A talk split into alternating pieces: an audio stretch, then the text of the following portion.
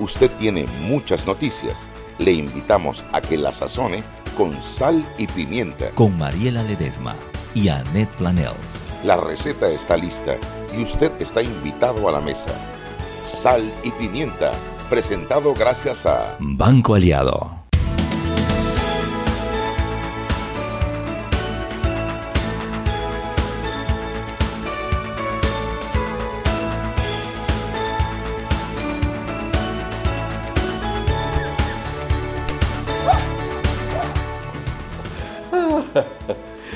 Buenas tardes mis queridos amigos de Sal y Pimienta, un programa para la gente con criterio. Y Roberto aquí se está burlando a Mariela porque tiene de todo menos criterio, ¿ya Robert? Definitivamente. buenas tardes a todos amigos, a todos los que están en carro. Ahorita, yo te voy a decir algo Mariela, vengo de Panamá Pacífico hoy directamente me ha demorado menos tiempo salir de Panamá Pacífico por la carretera a Veracruz, subir el puente de las Américas, coger la avenida Omar Torrijos Herrera, venirme por atrás por Panamá Ports, entrar por la Transísmica y llegar a la, a la Salle, que venir de la Salle aquí. Qué barbaridad, esa, esa ruta a mí me gusta. Oye, mira el, el vueltón que he dado, porque Google Maps me estaba diciendo que me metiera por ahí, y apenas llegué a la Salle para llegar acá, me ha demorado casi media hora. No, no. Oye, Mariela, te cuento que anoche fui a la fundación, digo, a la subasta silenciosa de la Fundación Oíres Vivir, donde aquí estuvieron nuestras amigas eh, y estuvimos hablando de, la, del trabajo que hace la Fundación Oíres Vivir.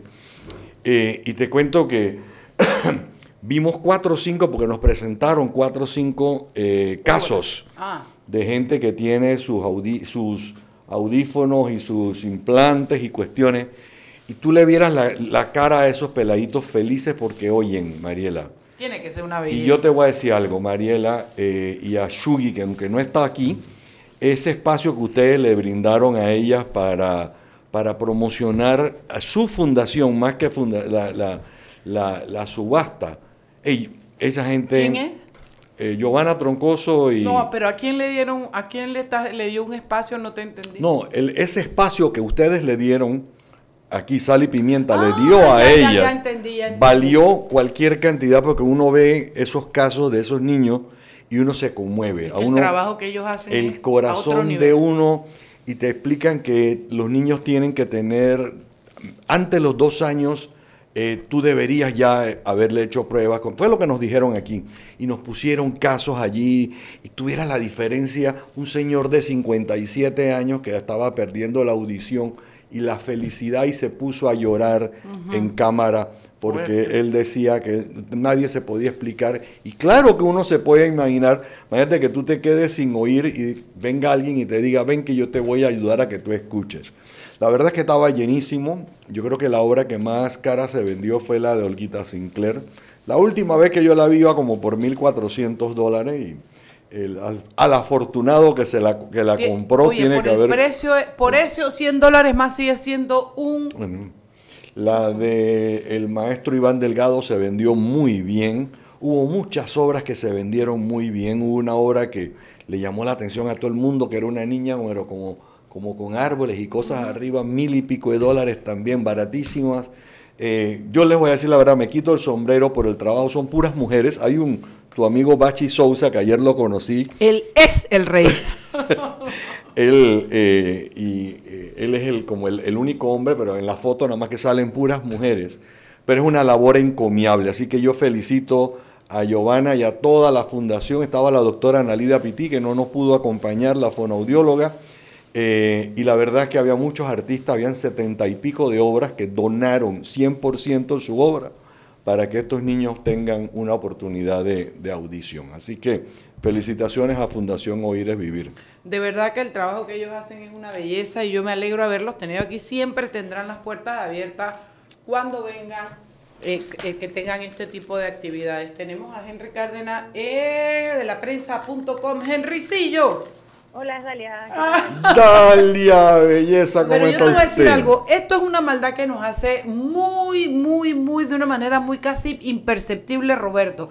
¿Qué le cuesta a él hacernos una seña que diga que es Dalia para no exhibirnos, ¿ah? Pero él le gusta. Pero es que yo quiero darle la sorpresa. Yo sé que a Juancito le gusta escuchar a Dalia. Dalia, Dalia. Hola. ¿Ves? Yo soy Dalia's fan. ¿Viste? Cuéntamelo todo, Dalia María. Les cuento, bueno, el presidente Cortizo acaba de sancionar la ley que crea las asociaciones público-privadas. Es lo más reciente que tenemos en web. Eh, sí, fue en el Salón Amarillo del Palacio de las Garzas y acaba de firmar la primera ley del gobierno Nitro Cortizo, dijo el mandatario. Ah, mira. Ah, que- mira, qué chévere. Es la primera ley de, este- de esta, de- de la Asamblea, por fin, una- por lo menos una, una ley que- de algo que vale la Que vale pena. la pena. No, hombre, no, no, no, no hay derecho. ¿Qué Sí, más? habló un poco de, de cómo van eh, con el plan de re- re- revitalización de la economía. Eh, tiene, dice que ya ha cancelado alrededor de 350 millones de deudas pendientes con proveedores. Ok, Y-.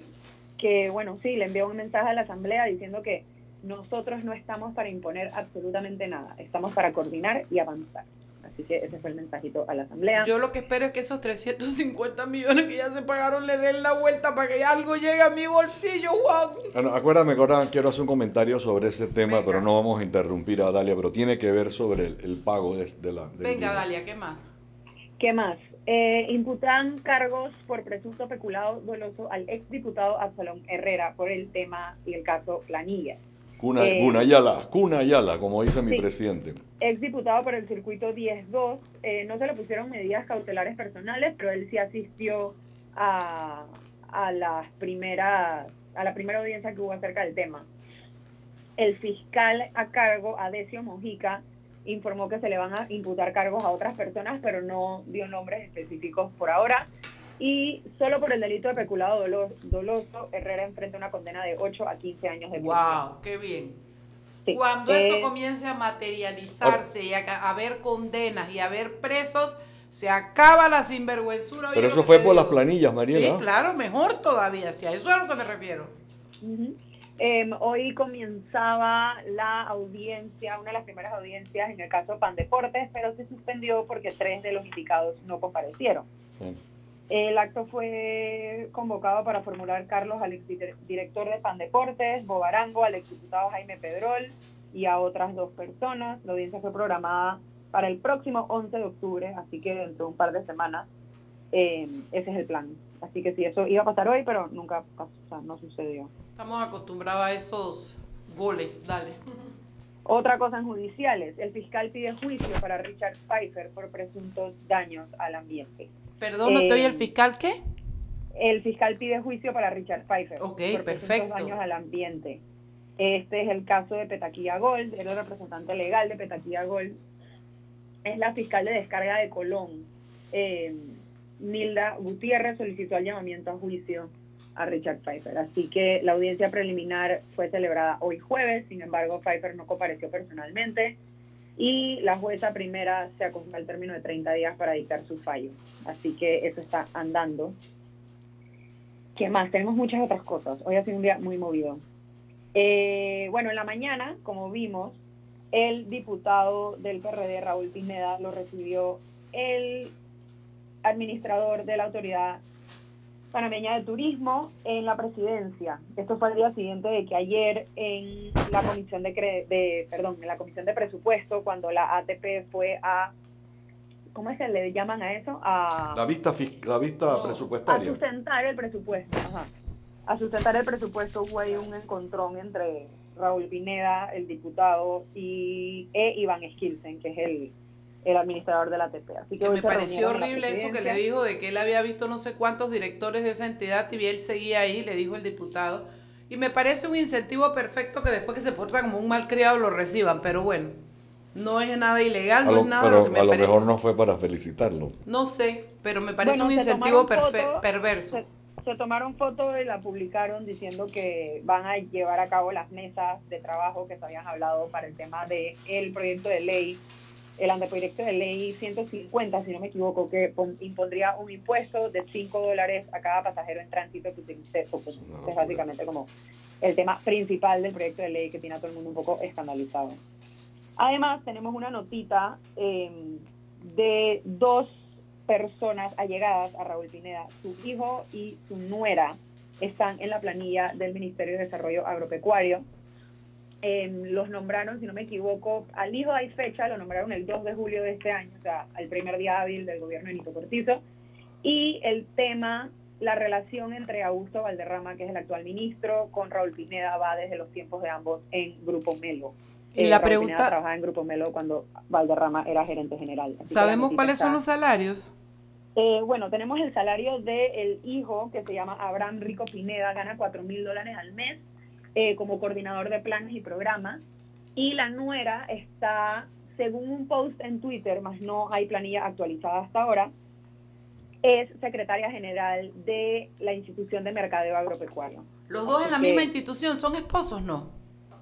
Son esposos, él está en el MIDA y ella está Mm. en el Instituto de Mercadeo Agropecuario, Venga, que es lo- como me quedó claro ahora sí. sub del MIDA, o sea, como que se rige bajo las reglas del MIDA, pero Eh. es su propia entidad jurídica y autónoma, ¿no? Así que esa notita está bastante ilustrativa. Y finalmente, la Asamblea cita para el lunes al Contralor Federico Humbert. Eh, Le faltan tres meses, ¿no? le faltan, sí, hasta diciembre, tres meses y medio.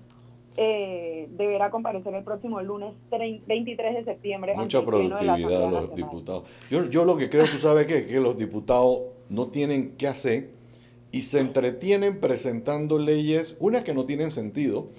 En la- y oye, ¿qué- no- eh, Dalia, ¿qué nos cuentas del diputado que dice, hoy se enorgullecía de que había presentado una ley para no hacer filas?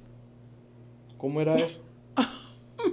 ¿Cómo fue? Sí, sí, un yo diputado que dijo que cualquier fila, o sea, se decretara ilegal cualquier fila más de 20 minutos, algo así. Y, ah, no, perdón, algo así como que si habían 10 cajas y nada más que habían 5 cajeras, tenías que poner las otras 5 a funcionar. Algo así era la ley. Ah, O sea, debe ser que le tocó esperar más de 20 minutos en una caja. Y se molestó. Y entonces, pues, decidió hacer una... Ahora, tú te imaginas, eh, yo un comentario aparte, ¿no? Tú te imaginas en los supermercados Rey, el Rey, que tienen, ponte que 10, 15 cajas, pero a, a las 3 de la mañana nada más que dejan abierta una, porque ¿cuántas personas van a hacer supermercado a las 3 de la mañana que tengan que tener las 10, 15 cajeras trabajando? Si hay más de 20 en la Porque a este fila. señor diputado se le ocurrió mandar para poner una ley que todas las cajeras tenían que estar en sus puestos. Y si la señora se fue al baño, ¿qué hay que hacer?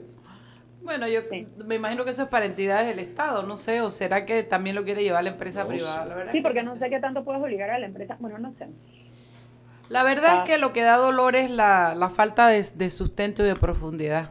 Es que yo estoy Sí. convencido que están aburridos, no tienen nada que hacer, entonces inventan No, leyes. yo creo que no les dan pa- más, no le- la chaveta, de verdad, Juancito, yo creo que no pero les da ahí hay para más. mucha gente que tiene dos Tú tienes un Gabriel frente. Silva sacando leyes una detrás de otra, leyes de importancia, leyes de transparencia. Tienes un eh, Juan Diego Vázquez haciendo lo mismo. No es que no hay para, es que no les da para más a esos que se ponen a inventar esas cosas.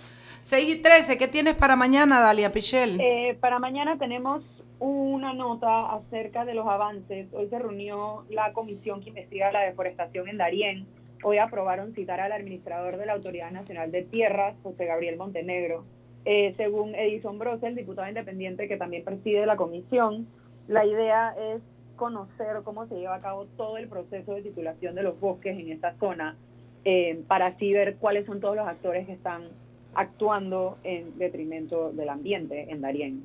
Estuvo, si no me equivoco, en la reunión el ministro de Ambiente, Milciades Concepción, y también hubo agentes de sociedad civil que les importa el tema ambiental en la primera reunión. Así que esa subcomisión está trabajando. Si no me equivoco, tienen 30 días desde su primera reunión para presentar un informe. Así que ahí hay avances. Y ah, la Fiscalía Séptima Anticorrupción solicitó que se declare causa compleja la investigación de Pan Deporte. Eh, la Fiscalía investiga la posible vinculación de casi de unas 20 personas eh, con las anomalías detectadas. Así que, Sí, van a pedir extensión de término también, seguro. claro, sí. Así Bueno. que hay información sobre eso. Cariño, oye, tuviste- tuvieron mucho trabajo en la prensa porque había mucho que comentar. Y eso que no has hablado de los candidatos a, a magistrados, que magistrados, tampoco. sí. Hoy estuvimos en eso también. Mañana va una nota al re- cómo va avanzando ese proceso de los magistrados. Mm. Bueno, 6 y 15, hora de irnos al cambio. Gracias, Dala Pichel. Chao. Chao, chao. Seguimos sazonando su tranque. Sal y pimienta. Con Mariela Ledesma y Annette Planels. Ya regresamos. Siempre existe la inquietud de cuál es el mejor lugar para cuidar su patrimonio. En Banco Aliado tenemos la respuesta. Presentamos el nuevo plazo fijo Legacy, porque creemos en el valor del ahorro, la conservación y rendimiento de su capital y el fortalecimiento de su patrimonio. Banco Aliado, vamos en una sola dirección, la correcta. Joven, ayúdeme. Me dijeron que por aquí hay un lugar donde puede encontrar sillas de rueda, andadera y eso. Casualmente vengo de ahí. La casa del médico es el lugar donde compro todo lo que necesito si de salud se trata. Y la gran mayoría de los médicos compramos ahí. Joven, ¿y cómo están los precios? Excelente, los precios justos y tienen también equipos para alquilar. La casa del médico, sillas de rueda de todo tipo y tamaño, andaderas, muletas, camas hospitalarias y todo lo que necesita el profesional de la salud para beneficio del paciente. Ubicados en Panamá, calle Justo Orsemena y en Chiriquí, Plaza Luar, local 1 a un costado del Hotel Ciudad de David, la casa del médico. Contáctanos al 207-6300 en Panamá o al 787-0028 en David y síguenos en nuestras redes sociales de Instagram y Facebook. Este comercial fue grabado con notas de voz enviadas desde 18 países sin pagar más. Bonjour, please pay attention. Órale, pues porque ahora la gente de Claro la está votando. Uy, parce, porque puedes hablar y navegar en toda América, ¿cachai? Che, sin pagar más, loco. Porque tus viajes importan, eliminamos el costo de roaming de Canadá a Argentina en todos los planes postpago desde 20 balboas. ¡Claro! La red más rápida de Panamá. Promoción válida del 7 de agosto al 31 de octubre de 2019 al contratar plan postpago masivo desde 20 balboas o para empresas desde 30 balboas. El servicio Sin Fronteras América podrá ser usado gratis como si estuvieras en Panamá. Todo consumo no especificado dentro de la oferta de Sin Fronteras se le aplicará tarifa roaming vigente. El cliente debe solicitar la activación del servicio roaming. Precio no incluye ITBMS. Para mayor información ingresar a www.claro.com.pa. Para que su local, servicio o producto se dé a conocer o incremente ganancias, anúnciese en Sal y Pimienta 391-7670-6671-3411. Si usted nos escucha, sus clientes también. Sal y Pimienta 391-7670-6671-3411. Existe una conexión ecológica de Isla Bona y las demás islas del Golfo de Panamá que hace necesaria su declaración como área protegida. Al declararla como área protegida, se conservarán sus ecosistemas marinos y terrestres, así como los recursos de los que dependen de la pesca artesanal en Otoque y comunidades cercanas. También permitirá que estas comunidades desarrollen un turismo comunitario sostenible. Ahora, ya conoces otra de las razones por la que Isla Bona necesita ser declarada y protegida como refugio de vida silvestre. Este es un mensaje del Centro de Incidencia Ambiental de Panamá. Seguimos sazonando su tranque. Sal y pimienta. Con Mariela Ledesma y Annette Planels. Ya estamos de vuelta. Celebra los 10 años de Claro con 10 años de servicio y un Galaxy Note 10 Plus gratis. Participa cambiándote a un plan desde 20 balboas, la red más rápida de Panamá. Claro.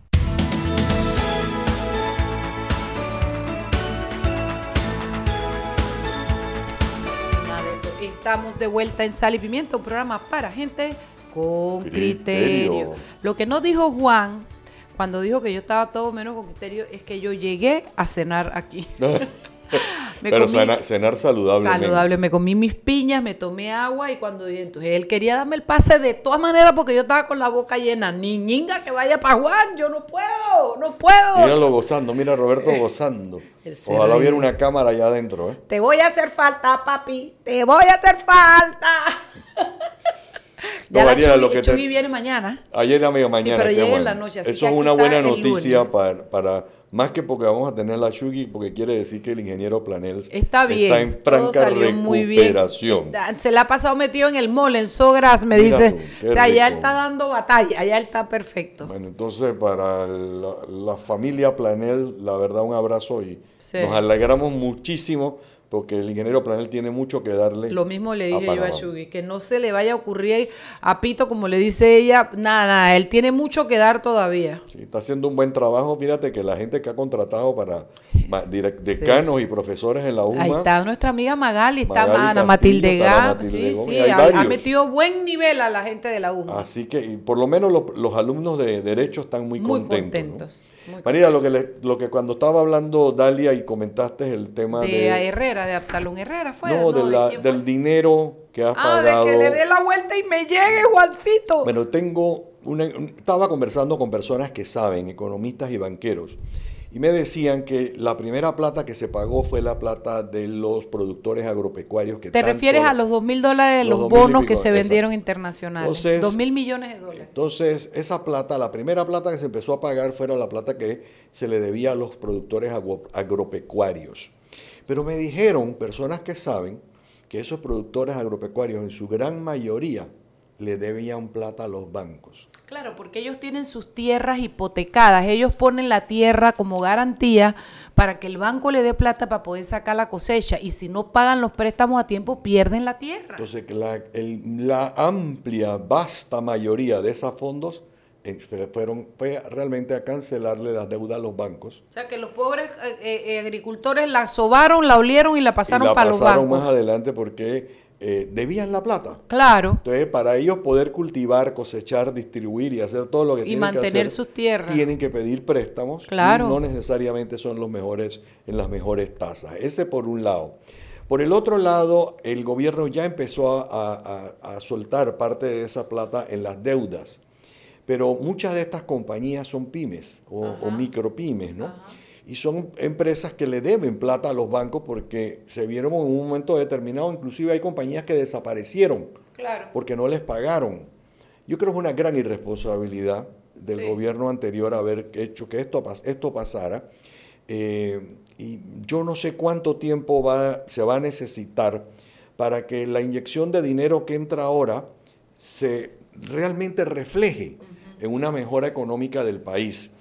Aquí los bancos tienen que ponerse ingeniosos, Mariela. Porque si los bancos lo único que se van a limitar es a ofrecerte tarjeta de crédito, que me tienen harto, Y a mí, recibiendo correos oh. todos los días de dos y tres bancos ofreciéndome tarjeta de Y crédito. llamándote al celular. Ave María Purísima. Entonces, eh, de eso no, eso no es lo que va a poner a la plata circular. Porque es que la gente va, va a usarlo para viaje y va a usar. No.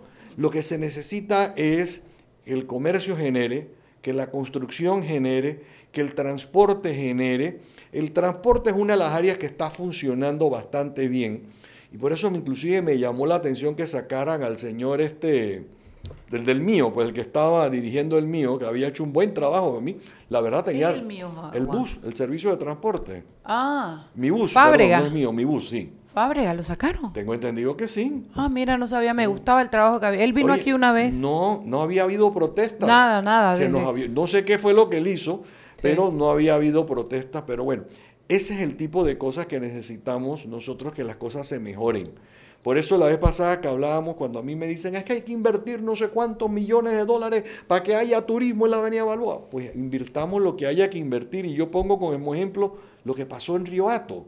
Si no hubiera venido la plata de afuera, nunca hubiera, se hubiera desarrollado. Si de Cameron, vamos a ponerlo con nombre y apellido, no hace la inversión inicial, ah, que recibieron unos beneficios gigantescos gracias a las leyes que se pasaron hace 10, 2, digo, Bueno, 3 y incentivo 4 que le llaman, ¿no? Ey, mira lo que dónde está Río Hato ahora. Carne, arroz, plantas, servicios. Mano de obra. Todo, toda la economía que eso genera. Movió, Lo mismo que tenemos que hacer. ¿Qué le recomiendo yo? Cámara de Comercio, siéntese a hablar con el gobierno nacional. Ey, pídale al gobierno nacional cierto tipo de beneficio. No para hacerse Incentivos. más ricos, no, para que esa plata circule, para que esa plata entre al comercio, a los ejecutivos de APEDE, que tienen una, una, una visión grandísima, que están haciendo un gran trabajo. Hey, señores, propongan, imagínense qué se pueden hacer, siéntense con Ampime. Yo estoy seguro que el señor Bardayán en Ampime los va a recibir a cualquiera de ustedes para que se puedan generar las cosas y los negocios que necesita este país para que la plata circule. Bueno, yo tomando eso que tú estás diciendo, primero que nada, en nombre del Padre, del Hijo y del Espíritu Santo, amén, me preocupa mucho porque a mí me habían dicho ya, Juan, que este año no veríamos un pelo de avance, pero que tal vez a mediados del otro año. Y parece que las proyecciones van con que no vemos avance de aquí a dos, tres años, lo cual me dice a mí, mi lógica es que si la plata que está entrando al mercado, producto de las deudas que el gobierno está pagando, están yendo a las arcas de los bancos, son los bancos los que tienen que poner a circular el dinero. Y lo tienen que poner a circular en condiciones que la gente pueda pagar. Como dijiste tú fuera de, de micrófono hace un rato, con préstamos que tú tengas periodos de gracia, que permitas que la plata dé la vuelta y genere para que tú comiences a pagar a la pequeña empresa. Es necesario poner a circular el dinero porque hace falta efectivo y la gente se está quejando y la verdad es que yo entiendo que este gobierno no puede ser responsable por las cosas que se hicieron o que no se hicieron en el gobierno anterior, pero es responsable en el sentido de que cuando el cuando el presidente Cortizo hizo su campaña, se supone que él sabía cómo estaba y lo que lo que le esperaba. Entonces, creo, por eso creo entender, fíjate, y, y me alineo con el presidente Cortizo la desesperación de ellos de sacar la ley de los APP porque lo que está diciendo es este gobierno no tiene plata para invertir de a vaina, tenemos para pagar planilla, para pagar cosas, para seguir funcionando y no ser un gobierno fallido en ese sentido, entonces necesitamos que las inversiones las mueva el capital privado. Y eso es lo que entiendo la desesperación del gobierno o decir el interés del gobierno por desarrollar las APP y en ese sentido creo que puede entrar a moverse mucha plata que, que, realmente yo creo que las APP con una regulación como la que tienen ahora, con un marco regulatorio, con, con reglas claras, va a permitir una inyección de dinero importante y a los panameños nos va a permitir gozar de obras eh, que nos interesan a todos. Ciertamente esto... Eh, eh, nos, nos va a tocar amarrarnos el cinturón y es por eso que ustedes ven que hace contrasentido cuando usted ve que por un lado nos están diciendo todas estas cosas y por otro lado usted ve que un, un, diputado cualquiera como Huevito Pineda, pues que acabamos de hablar de hoy, uno cualquiera, no le tiene una nuera, tiene secretaria general, tiene un hijo con cuatro mil dólares. Es difícil poder llamar a un pueblo a que entienda que la economía no está caminando. Cuando tú por otro lado estás descubriendo, el pueblo descubre todos los días una cantidad, los hijos de Benicio Robinson, el hijo de Benicio Robinson, el no sé qué, o sea, los exdiputados que no ganaron con salarios altos en la asamblea, o sea, es difícil que usted le diga a la gente, oiga, encontré un gobierno, unas arcas estatales flacas, necesitamos amarrarnos el cinturón y por otro lado usted ingrese a la planilla gente que yo no sé si está capacitada o no, pero que guarda en relación con la asamblea en altos cargos con altos salarios. No hace sentido, tú no le puedes pedir a la gente, amárrate tú el cinturón que yo sigo nombrando los míos del lado de acá. Eso está fuerte, Juan. Y encima de eso... Eh, eh, vuelvo a insistir lo que dijimos hace dos, días. Pareciera que el PRD está dividido en dos gobiernos diferentes. Sí, yo creo que es Un gobierno en la Asamblea y otro gobierno en el órgano ejecutivo. Siento que el, PRD del órgano ejecutivo es como una nueva generación, una nueva sangre en algunos casos, pero de gente que está tratando de hacer cosas. un Héctor Alexander que está tratando de poner... Bueno, ese no es nueva generación. Bueno, pero un Héctor Alexander que está tratando de hacer las cosas, a ponerlas en orden, por un lado. Por el otro lado, un Rafael Sabonge que ha agarrado el toro por los cachos y dice, vamos a construir, vamos a hacer, y está empezando a hacer cosas que ya se empiezan a ver a menos de 90 días. Por el otro lado, tienes una persona como Curro Montenegro, como Samuel Bardayán, que están uno en el área de tierra, otro en el área de, micro y mediana empresa, inventando cosas que hacer sin plata, porque es que les han recortado planilla a todo el mundo, que ese es el pedazo también que yo me alineo totalmente contigo. A todos los ministerios les han alineado la, plaza. ¿Y ¿Cuál fue el que dijo hoy que si no le si no le, si si le hacían ese recorte no podía pagar la planilla? Hubo hoy una noticia de, un ministerio o una institución. ¿Cómo es posible que a la Asamblea no le hayan recortado el presupuesto y sigan nombrando gente? Así mismo es, Juan. Así mismo es. Tú no puedes jugar con, la inteligencia de la gente. Tú no puedes pretender que la gente te crea si tú dices una cosa y haces Y por eso es que no quieren pasar el cambio al reglamento interno. Así mismo eh. es. Son las seis y media de la tarde, hora de irnos al cambio. Cuando regresamos, seguimos Juancito y yo cocinando hoy. Seguimos sazonando su tranque. Sal y pimienta. Con Mariela Ledesma y Annette Planels. Ya regresamos. Siempre existe la inquietud de cuál es el mejor lugar para cuidar su patrimonio. En Banco Aliado tenemos la respuesta. Presentamos el nuevo plazo fijo Legacy, porque creemos en el valor del ahorro, la conservación y rendimiento de su capital y el fortalecimiento de su patrimonio. Banco Aliado Vamos en una sola dirección, la correcta. Isla Boná se encuentra en el Golfo de Panamá. Está cubierta por bosques en buen estado. Recientes estudios han documentado cerca de 12.000 nidos activos de aves, por lo que se considera la segunda colonia de anidación de aves marinas más grandes en el Pacífico panameño, siendo así como un santuario natural sin protección. Ahora, ya conoces una de las razones por las cuales Isla Boná necesita ser protegida como un refugio de vida silvestre. Este es un mensaje del Centro de Incidencia Ambiental de Panamá. Este comercial fue grabado con notas de voz enviadas desde 18 países sin pagar más. Bonjour, please pay attention. Órale, pues porque ahora la gente de Claro la está votando. Uy, parce, porque puedes hablar y navegar en toda América, ¿cachai? Che, sin pagar más, loco. Porque tus viajes importan, eliminamos el costo de roaming de Canadá a Argentina en todos los planes postpago desde 20 balboas. ¡Claro! La red más rápida de Panamá. Promoción válida del 7 de agosto al 31 de octubre de 2019 al contratar plan postpago masivo desde 20 balboas o para empresas desde 30 balboas. El servicio Sin Fronteras América podrá ser usado gratis como si estuvieras en Panamá. Todo consumo no especificado dentro de la oferta de Sin Fronteras se le aplicará tarifa roaming vigente. El cliente debe solicitar la activación del servicio roaming. Precio no incluye ITBMS. Para mayor información ingresar a www.claro.com.pa. Cuando alguien te diga que es imposible que lo logres, nosotros creemos en ti. Cuando sientes que los obstáculos te lo ponen difícil, nosotros creemos en ti.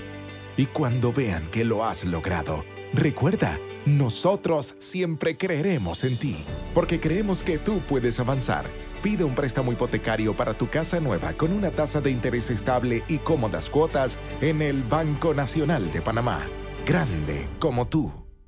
Seguimos sazonando su tranque. Sal y pimienta. Con Mariela Ledesma y Annette Planels. Ya estamos de vuelta. Y recuerden que en la casa del médico usted puede encontrar el glucómetro VivaCheck con un amplio rango de hematocrito de 0 a 70% capaz de evaluar recién nacidos, mujeres embarazadas, pacientes con anemia y otros. 900 memorias con fecha y hora, 5 segundos de tiempo de respuesta, puerto USB para transferencia de datos, incluye 10 tiras de prueba, glucómetro VivaCheck, de venta en la casa del médico Justo Arosemena y en David Chiriquí. Ahorra Panamá. Abre ya tu cuenta de ahorros en el Banco Nacional de Panamá. Llámanos al 800-5151 o visita cualquiera de nuestras sucursales. Banco Nacional de Panamá, grande como tú.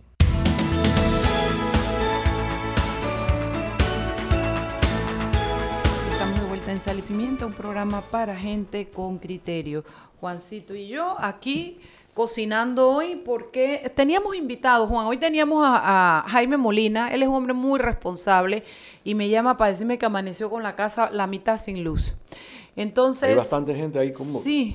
Creo que hay, hay, dos, hay gente que tiene dos días no tener luz. Bueno, esto es por Chanis. Entonces dice Jaime que él llevó un, electricista de él y le dijo, esto señor, esto no es de aquí, esto es de la calle. Llamó a Etesa desde la mañana y cuando ya yo venía entrando al programa de ahora, me dice Mariela, al fin llegan, que dicen que sí me arreglan la luz. Todo el día esperándolos, entonces no podía venir porque tenía la responsabilidad, pero ese programa lo vamos a dejar para la otra semana porque él tiene una fundación que se llama Consumidores Libres, que trata de proteger al consumidor en el sentido de todos esos abusos y cosas que hacen los servicios y la, el comercio en Panamá. Mm. Y entre eso habló esto, él estuvo hablando del tema de Uber. Entonces me interesa un poco para educar consumidores y me interesa un poco la opinión de ellos en ese sentido. Pero bueno, eh, lo vamos a reprogramar para la otra semana.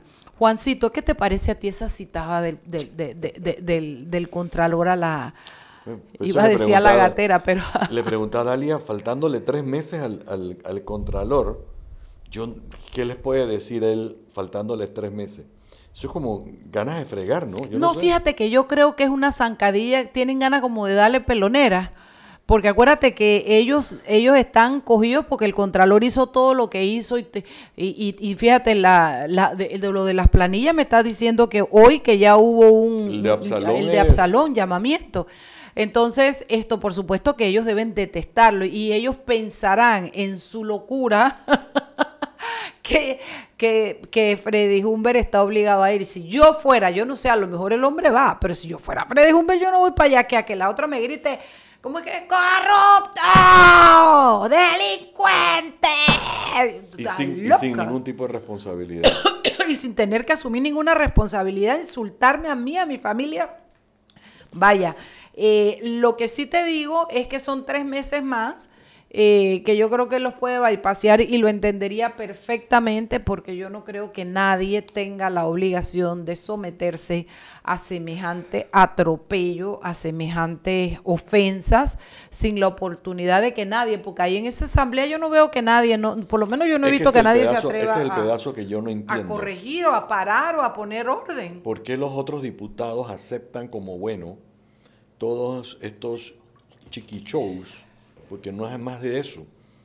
Eh, llamar a alguien, acusar a alguien de algo de lo que tú tienes cola de paja. Con el- Yo- y además con el manto de la impunidad de que no respondes por lo que dices. Yo, yo siempre he creído, Mariela, que los diputados deberían estar eh, protegidos por decir cosas dentro de una discusión de una ley, dentro, o sea, por el trabajo de ellos. Bueno, es que eso es lo que supone que hacen en el, en el, en el Pero pleno. en las, en las incidencias del- de la asamblea, Es lo que hacen en el pleno. eso no es trabajo Mira, yo he de tenido ellos. discusiones de madrugada, hasta la madrugada de este tema, y, y- y la gente eh, con mucha más conciencia democrática que yo y con mucho más respeto de las instituciones que yo y con mucha más consideración de la historia y gente muy leída en la materia, me han tratado de explicar de dónde viene la figura de la protección política que tienen los diputados y yo hay un pedazo que puedo entender, pero es que cuando esa ley vino, los reyes metían a la gente políticamente, eh, los metían en la cárcel y se podrían y se morían, pero esa ya no hay reyes, ya esa época pasó y los políticos de hoy tampoco son los políticos de antes. Y los de hoy, algunos, no todos, rayan en la maleantería en el sentido de los abusos de su poder, de los nombramientos, del manejo de los fondos, de la no publicar sus planillas, rayan, rayan en la delincuencia con actos como esos. Y yo no creo que sea justo que además tengan la protección del fuero parlamentario que les permite olvídate de acusar y de decir porque tú puedes- de insultar a la gente, denigrar a la gente en la asamblea. Y micrófono para eso. Yo yo realmente yo Sí, yo estoy de acuerdo porque yo creo, mira, María, hace rato nosotros no tenemos una, unas- una asamblea de altura. Desde la época que eran legisladores, no hay una asamblea de altura. Hay sus excepciones. Sí, los hay buenos. La, la- las- la asamblea anterior, pues tú podías destacar a un Juan Carlos Arango, podías a una Ana Matilde Este muchacho Gómez, Domínguez me gustaba también cómo eh, se eh, manejaba. Domínguez, y, y- y- inclusive Luis Eduardo Quiroz. También se manejaba Eran personas que se manejaban y hablaban, aunque fueran disgustados, pero hablaban con altura. No tenían, salvo Ana Matilde, la profundidad de otrora legisladores. Sí. No tenían esa, esa, esa profundidad, ese conocimiento, esa posibilidad de debatir con- del que ha leído, del que ha estudiado. Me parece que algunos, además de ser caballerosos, pero le- les faltaba, a mi gusto, para mi gusto Sí, no, no. personal, la profundidad del hombre culto o la mujer culta. Yo, yo creo, y- Salvo Ana Matilde, que sí, cuando hablaba la mujer iba preparada. yo siempre he dicho que yo extraño esas discusiones que yo oía cuando yo tenía 8 años, 9 años, en la radio de mi pa- del carro de mi papá, y él ponía la asamblea y pues, Alfredo, un Alfredo Ramírez, un Aníbal Illueca, uno, esa gente hablaba bonito, hablaba con gusto. A la mitad no la entendía yo porque era pequeña, pero pero además la elegancia con la que se trataban, de- se decían sus cosas y pero sí no, no existe, No existe, ese tipo de diputados no existe. Ahora, bueno, entonces a eso a los que a los que tenemos hoy es a los que estamos protegiendo, ¿qué te parece, Yo- Cholito? esas, son las, esas son las cosas que yo no termino de entender. Y yo igual que tú, si yo fuera el Contralor General de la República, hey, voy a conseguirme certificado médico, cambio de me, hago abogado, el, me hago el muerto. lo que sea, el día que No necesitan. hay una enfermedad que me- dice que tú a veces que pareciera que estás muerto y después puedes resucitar. Es Ah, yo me hago el muerto. vaina. Yo me tiro al piso y me hago el muerto hasta diciembre. Tengo pánico escénico, se me subió la presión, la misma sinvergüenzura que dicen muchos de ellos. Sí, sí. Si total tenemos diputados que pueden atropellar y salen libres por, por acuerdo. Por no, no, no. Y, a nadie le importa entonces por qué el Contralor no lo va a hacer. Y esto no es apología del delito. Yo lo que estoy diciendo es, pienso que es una innecesaria pérdida de tiempo. Es como la, la- la señora de migración Gozaine, que la mandaron a citar por la comisión de la familia. O sea, ustedes me van a... y, y los demás nos mamamos el dedo.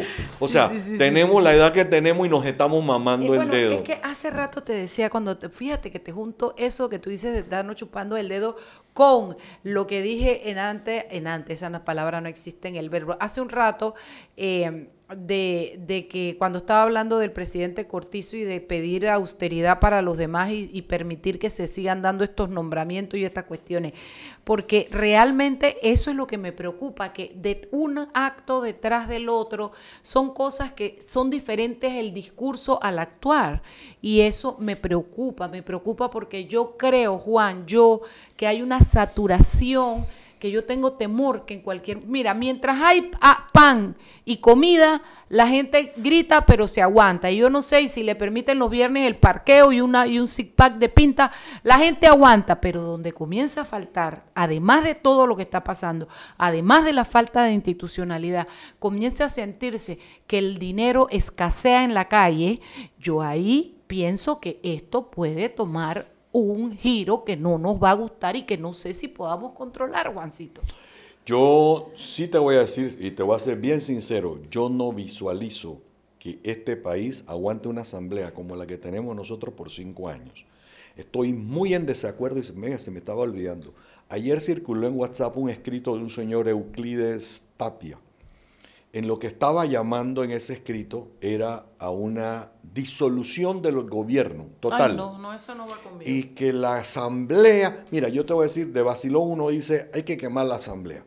Pero para los que luchamos para que este país regresara a la democracia, buena o mala, tenemos que aguantarnos Sí, la ya democracia. elegimos, ya tenemos y que aguantar. respetar la voluntad popular. Y las nos guste instituciones. o no nos guste. Estoy de acuerdo contigo, Yo Juan. me puedo burlar de la gente en un momento determinado. Y me Me- puedo poner brava también. pero yo lo que no puedo decirle es a los bocatoreños que es que ellos son menos que yo, porque ellos eligieron a Benicio y yo no. Oigan, no nos llamemos engaño, en la ciudad capital 87, 88 y 86 elegimos nuestras prendas también. Sí, todos le- Pero por ahí anda una cuestión que puse del presidente John Fitzgerald Kennedy que decía que la equivocación de alguien votando obliga a toda una sociedad a pagar esos A errores. Y, y es verdad, es verdad, quienes, quienes no tuvieron en su momento la capacidad o el deseo de analizar el candidato por el que estaban votando y todo lo que implicaban, nos trajeron a la asamblea gente como Benicio Robinson, repitieron a la diputada Zulay, repitieron a. Huevita Pineda, repi- eh, trajeron al señor Bolota, eh, tra- trajeron una serie Al doctor. de... eh, ¿A cuál? Al del 87. ¿A cuál es ese? Cristiano.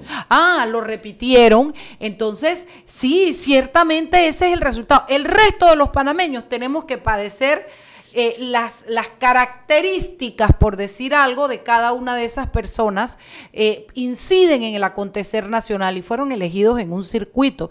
Y bueno, eso es lo que uno trata de decir en el momento de las elecciones.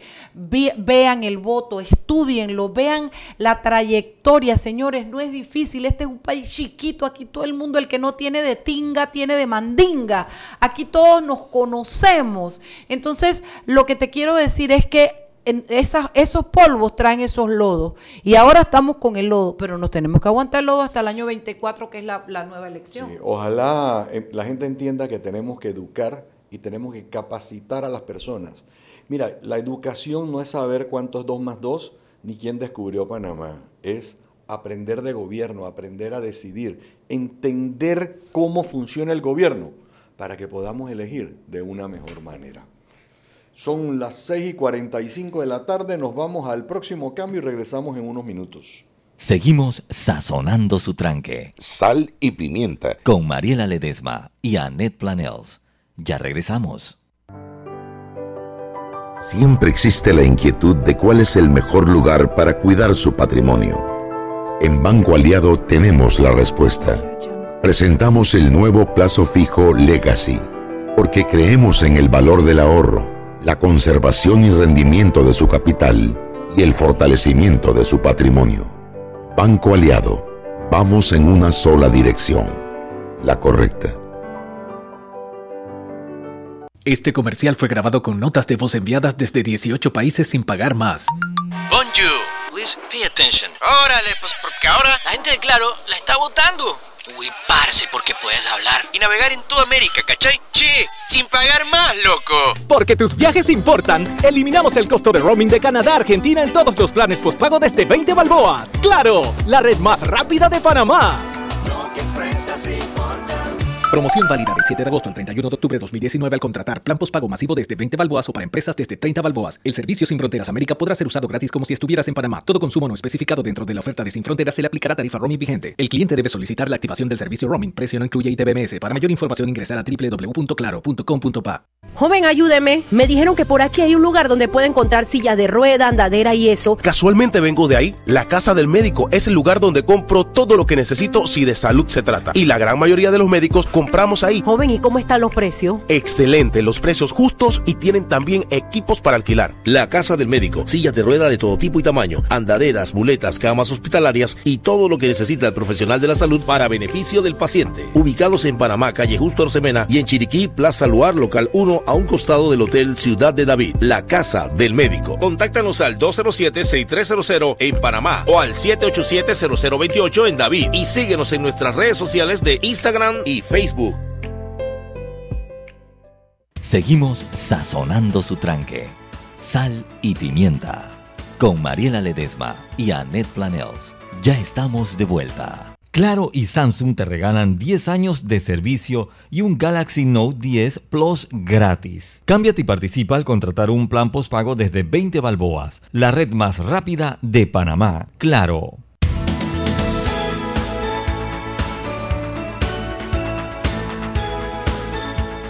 Estamos de vuelta en Sal y Pimienta, un programa para gente con criterio. No tengo muy clara esta noticia, pero si no es hoy es mañana. Parece que vuelven los cambios de zonificación por lotes. Habíamos logrado avanzar con la alcaldía anterior. Ay, Ave María, parece, no lo tengo claro, lo voy a investigar para poder eh, informarles a ustedes. Bueno, esto, Juancito, ¿qué, cuéntame si has sabido algo de cómo va lo de Uber. ¿Cómo Mira, va lo de Uber? Yo no sé, yo vi unos reportajes en televisión que los taxistas habían hecho unas manifestaciones por un lado y los Uber, conductores de Uber por otro lado. Yo, eh, yo no sé, por un lado decirle a los conductores de Uber pescar en río revuelto es peligroso, porque se han metido, o sea, las- la diputada que presentó el, Zenobia, Vargas, si no me equivoco. que dicen la las malas lenguas que el, el esposo es taxista. Sí, algo de eso leí, pero... porque eh, hace, no hace lógica que habiendo tres, cuatro plataformas, tú nada más que elegirles para una. Eh, o sea, eso sería Tú inconstitucional. sabes que ¿no? yo creo, yo creo, Juan, mu- yo tuve un panel para el domingo pasado con la, con la diputada Zenobia y me da la impresión de que poner Uber es como más por desconocimiento que por ganas de fregar a una. Es como cuando tú dices, me hacen el favor y los Cotex, no, tú dices Cotex y no son Q-tips. son o los Q-tips, o los Playtex, o, o cuando Bueno, tú pero dices... ella tiene asesores y, y le paga por eso. Bueno, eso es verdad. Y son abogados. Pero me dio la impresión de que di- dirigirlo hacia Uber fue más un desconocimiento que unas ganas de hacerle daño solamente a Uber. No lo sé, pero eh, yo ahora salió una, una aplicación de taxis que hace lo mismo que hace, inclusive tengo entendido que te puede hacer hasta pagos por tarjeta de crédito, ¿no? Entonces, eh, yo, estoy yo estoy de acuerdo en que Uber no debería ser una plataforma para pagar en efectivo. Esa es mi forma de pensar. Uno. Dos, creo que los conductores de Uber están pescando en río revuelto ahora porque están buscando lograr lo mismo que se logró en California, que sean empleados y no conductores. Porque yo lo que no entiendo es que el sistema de Uber, tú tienes que poner tu carro. Entonces, ¿cómo tú vas a ser empleado de un sistema cuando el carro es tuyo, el que maneja el carro es tuyo, tú tienes que poner tu seguro, tú tienes que ponerlo todo, Y pero a- tú a quieres veces ser tienes empleado más de la trabajo. plataforma. Y a veces tienes otros trabajos y Uber lo maneja ocasionalmente. Mira, el, el código de trabajo, yo no soy especialista en laboral, pero tuve una socia por muchos años, Noni Alvarado, que sí lo es, y me acuerdo que hay una norma, si mi memoria no me es infiel, que dice que eh, parte de lo que determina eh, la- la- el hecho de, de saber si tú eres un empleado o eres un servicio profesional tiene que ver precisamente si tú tienes eh, recurrentemente prestas ese servicio en determinado horario, tiene que ver con que si ese servicio tú lo prestas con las instalaciones y herramientas de una empresa o tú eres el que lo hace en horario que tú decides con tus propias herramientas, va por ahí la cosa, ¿no? Y sí creo que pueden estar pescando en río revuelto. Yo sí creo que deben permitirles porque a mí, para mí, no es, no es si Uber debe o no debe cobrar. Para mí es mi derecho a, a pagar en la forma en que yo quiera pagar en mi derecho de lo que yo elijo. El dólar es la, es la moneda de curso legal en Panamá y a mí me parece que yo debo tener el derecho a elegir cómo quiero pagar. Nadie, nadie me debe decir esto lo pagas así y esto lo pagas así y acá sí pues. Esas son, yo creo que hay un exceso de regulaciones en que hacen daño a estos servicios. Es que nadie te obliga a usar la plataforma. No, por eso. Y cuando no me obligas a usarla, yo la voy a usar, no me puedes obligar a pagar en el como No, tú pero es que quieres. ese es mi término, esas son mis condiciones. Como que yo venda celulares. Pero las condiciones de quién? mías, de- el que- de la- el dueño de la plataforma. Pero si la plataforma quiere cobrar en efectivo. No, bueno, está bien, pero lo que te quiero decir es, el gobierno le puede poner una restricción a Claro, una regulación. Entonces, el, el- al ponerle la regulación, Uber tiene que dejar de cobrar en efectivo. Y el cliente tiene que dejar de pagar como le acomoda a él para pagar como dice el gobierno que reguló Uber. Yo, sé que yo soy medio raro, yo soy ese bicho raro porque yo soy inclusive de los que tengo como 6, 7 años que no piso multiplaza, porque me niego a pesar de... Yo, de yo, de yo los lo entiendo, pero, lo pero, pero yo lo entiendo y es y es eh, es un es un es un caso es casuístico tu ejemplo y yo lo puedo entender y yo sé que tú eres un hombre de principios. Lo que te quiero decir es que cuando tú le dices a Uber que tú no puedes cobrar en efectivo, tú no est- primero estás ex- en exceso de regulación de Ya una entiendo, plataforma, sí, pero en la otra al que estás jodiendo es al usuario al que le estás diciendo y usted no puede pagar en efectivo aquí. Allá sí, pero aquí usted no puede pagar en efectivo. Entonces, yo no entiendo por qué, te voy a explicar por qué.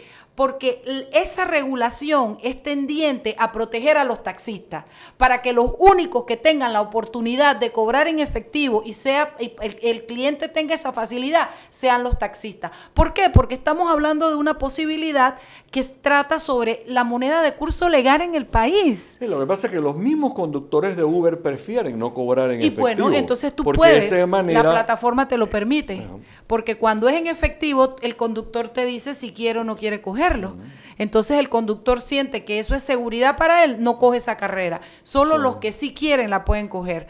Yo, yo, a ver, creo que este país su- sufre de regulación cities. Pero además de eso, estoy de acuerdo contigo en que los conductores de Uber se tienen que poner frescos, eh, aguas, como dicen los mexicanos, porque están mezclando una serie de cosas que se pueden quedar sin chicha ni limonada. Eh, no estoy de acuerdo con que sean empleados, yo creo que ahí no hay dependencia laboral, es mi opinión de una no experta. Eh, yo no creo que este es el momento para creer que porque los taxistas están presionando a Uber, ellos se deben pegar a los taxistas para hacer eh, eh, concesiones o, o- o peticiones como que si más por comisión, Sí. que si ahora quieren ser empleados, que si les paguen un seguro. No es el momento, señores. Inteligencia, inteligencia. El momento ahora es unirse con la plataforma para defender la plataforma y el pan de ustedes, que es el que les permite tener este trabajo. Y después nosotros acá como marido y mujer nos arreglamos. Tú me das esto, yo hago esto, nos divorciamos y simple y sencillamente terminamos en una regla básica del libre mercado y del comercio. Si usted no está de acuerdo, gracias por haber servido a la plataforma. Nos vemos en otra oportunidad. Yo te voy a decir algo, Mariela. Yo estoy de acuerdo y me gusta la idea de la calcomanía. No, no llenar el carro de calcomanía, pero en Estados Unidos los Uber tienen una calcomanía que creo que la tienen en el windshield wiper. Grande, que tiene la U. ¿Ok? Una adelante y una atrás. Eso a mí no me... Mira, esa, esa regulación a mí no me molesta. A mí me molesta que es que no les permitan recoger y dejar pasajeros en el aeropuerto de Tocumen libremente. Claro. Eh, tengo entendido que los están dejando en, un, en un área del estacionamiento, los están dejando recoger, pero si van a dejar pasajeros, entonces les ponen problema. Eso yo estoy de acuerdo con eso. Sobre el famoso cupo. El famoso cupo fue una sinvergüenzura. Pero eso no es de Uber. No, el cupo de los taxistas, Ah, que es una de las cosas que los taxistas reclaman, que la gente, los conductores de Uber no tienen que pagar cupo y no tienen que estar afiliados a una piquera. El cupo fue una sinvergüenzura que pasó en un momento determinado con, durante el gobierno militar. Yo no creo en los cupos. Tú tienes que estar registrado. El y domingo. pagar tu matrícula y punto. El domingo que, que, fui al programa, yo dije, a la- le dije a la diputada, con todo el respeto, pues me pareció una mujer muy tranquila, me pareció una mujer que está haciendo su trabajo desde la óptica de ella, que lo está haciendo bien. Yo creo que, yo creo que tiene un beneficio ella, es el hecho de que nos trajo el tema a la mesa y hay que discutirlo. Creo que su ley está equivocada, pero ella dijo, para eso hay que discutirla. O sea, me pareció una mujer muy abierta. Eh, yo le dije a ella, ¿por qué en vez de legislar esto usted no comienza legislando por el bendito cupo y usted quita ese certificado, eliminan ese certificado? Si eso lo que se ha convertido es un foco de corrupción y la caja menuda de un montón de políticos maleantes.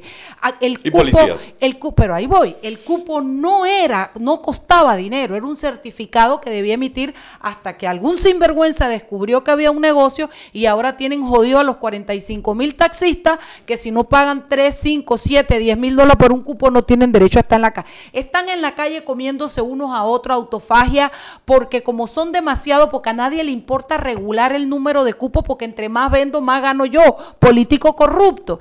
Y te voy a decir en qué otra cosa no estoy de acuerdo contigo, Juancito, en la calcomanía, y te voy a decir por qué. Una de las cosas que a mí me hace sentir segura cuando yo voy en Uber es que nadie sabe qué es Uber. Yo voy en mi carro. Y además, fíjate para qué quieren, son cosas que piden los taxistas que se traigan al, a Uber, que no les han funcionado a ellos. En Estados Unidos eso funciona porque la institucionalidad está presente y porque ningún policía pasa para a un taxi amarillo solo porque es taxi amarillo para pedirle coima. En Panamá, los taxis son una caja menuda de muchos policías corruptos porque los hay buenísimos, pero los hay corruptos a los buses, a los taxis, que ahí viene un amarillo, espérate que voy a hacer el almuerzo aquí, párate, no, coge cinco palos, que la vaina está dura, ve y va para adelante. ¿Por qué lo hace? Porque identifica que es un taxi porque viene pintado de amarillo. Un policía, en principio, no debe parar a ningún carro que no haya cometido una infracción, a menos que estén haciendo los famosos eh, Retenes. retenes, eso que ya hemos hablado de eso y yo y todo el grupo también.